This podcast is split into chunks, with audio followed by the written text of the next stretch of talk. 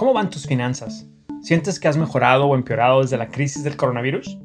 La semana pasada, alguien me envió un comentario preguntando cuáles son los errores financieros que debo evitar hoy.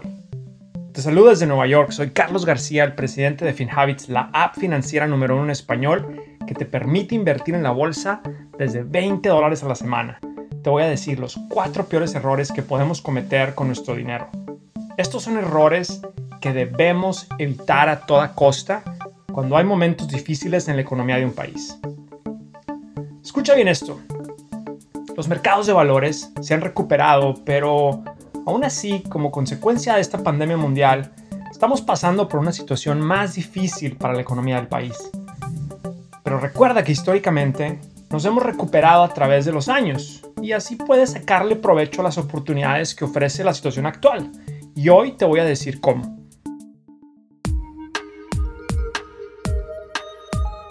FinHabits presenta Hábitos Financieros.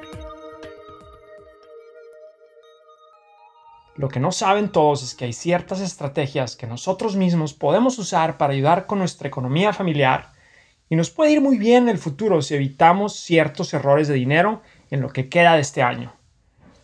Les cuento que me contactó una persona por mi Twitter, arroba carlosfinhabits, para platicarme que con la recesión tuvo que cambiar de profesión.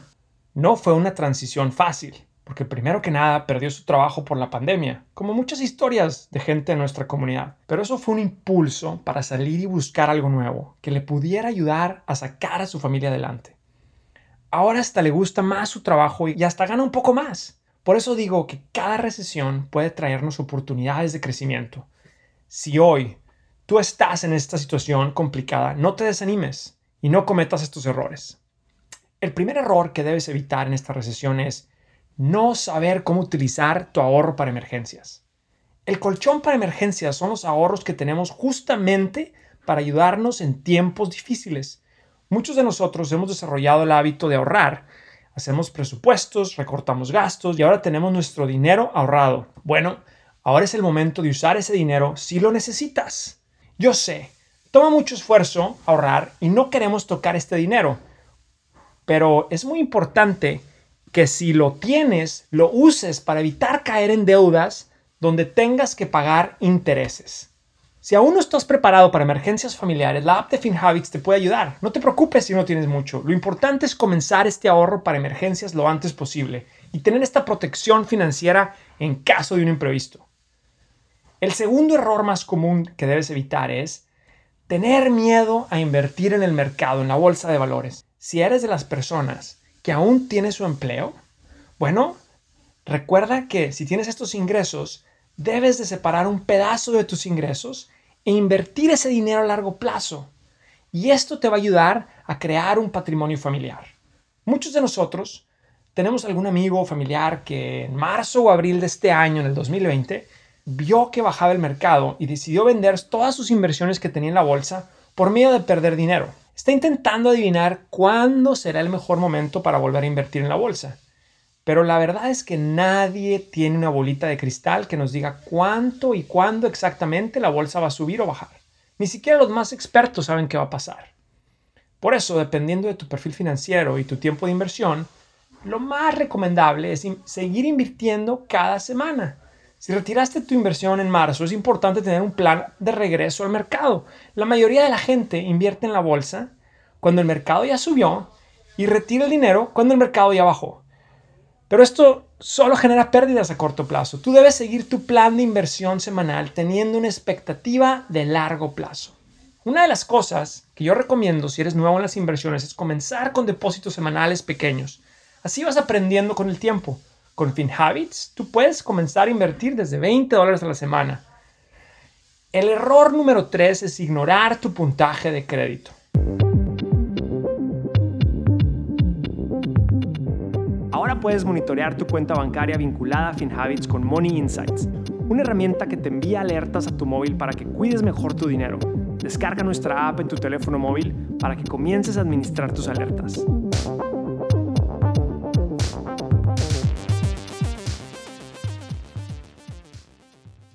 Un error que cometemos muchos de nosotros es que durante una recesión nos olvidamos de prestar atención a nuestro puntaje de crédito. Pero ojo, porque tu puntaje de crédito es muy importante ya que va a definir si los intereses de tu hipoteca y tarjetas de crédito en el futuro van a ser más altas o más bajas. Incluso, si quieres rentar un apartamento, muchas veces tu puntaje de crédito también define si te lo dan o no.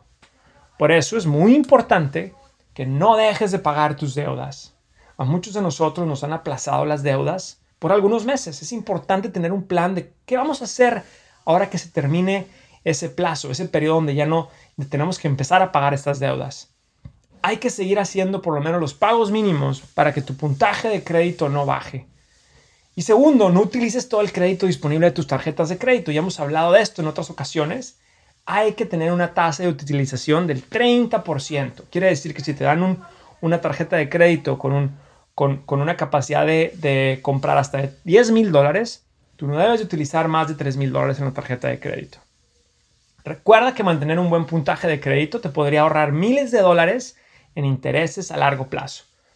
También te invito a tomar nuestras mini clases dentro de la app. Se llaman retos financieros y hay varios. Por ejemplo, cómo mejorar tu puntaje de crédito. Bueno, y también les quiero decir que estamos muy contentos porque en los últimos días la revista Fast Company ha reconocido estos retos por su innovación en la comunidad latina.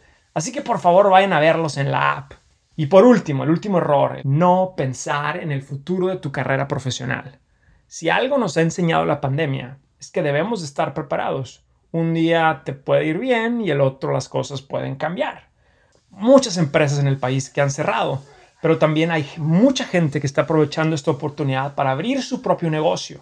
Y estos negocios que abren durante tiempos difíciles tienden a salir más fuertes una vez que la economía mejora.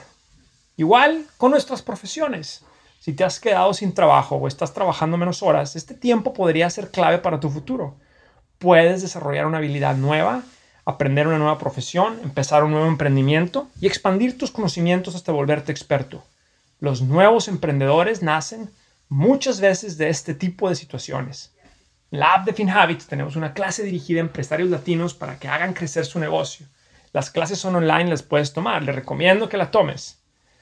Y bueno, ahora, conclusión, te quiero recordar cuáles son los cuatro errores que cometemos. La el primer error es no saber utilizar tu ahorro para emergencias. El segundo error es tener miedo a invertir en el mercado. El tercer error es ignorar tu puntaje de crédito. Y por último, el, peor de todos es no estar pensando en el futuro de tu carrera profesional.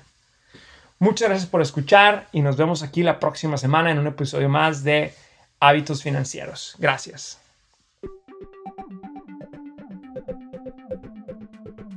Gracias por acompañarnos en este episodio de Hábitos Financieros. Soy Carlos García de FinHabits este podcast es producido por FinHabits Inc., Giovanni Escalera en producción y edición, Adal Gutiérrez en guion.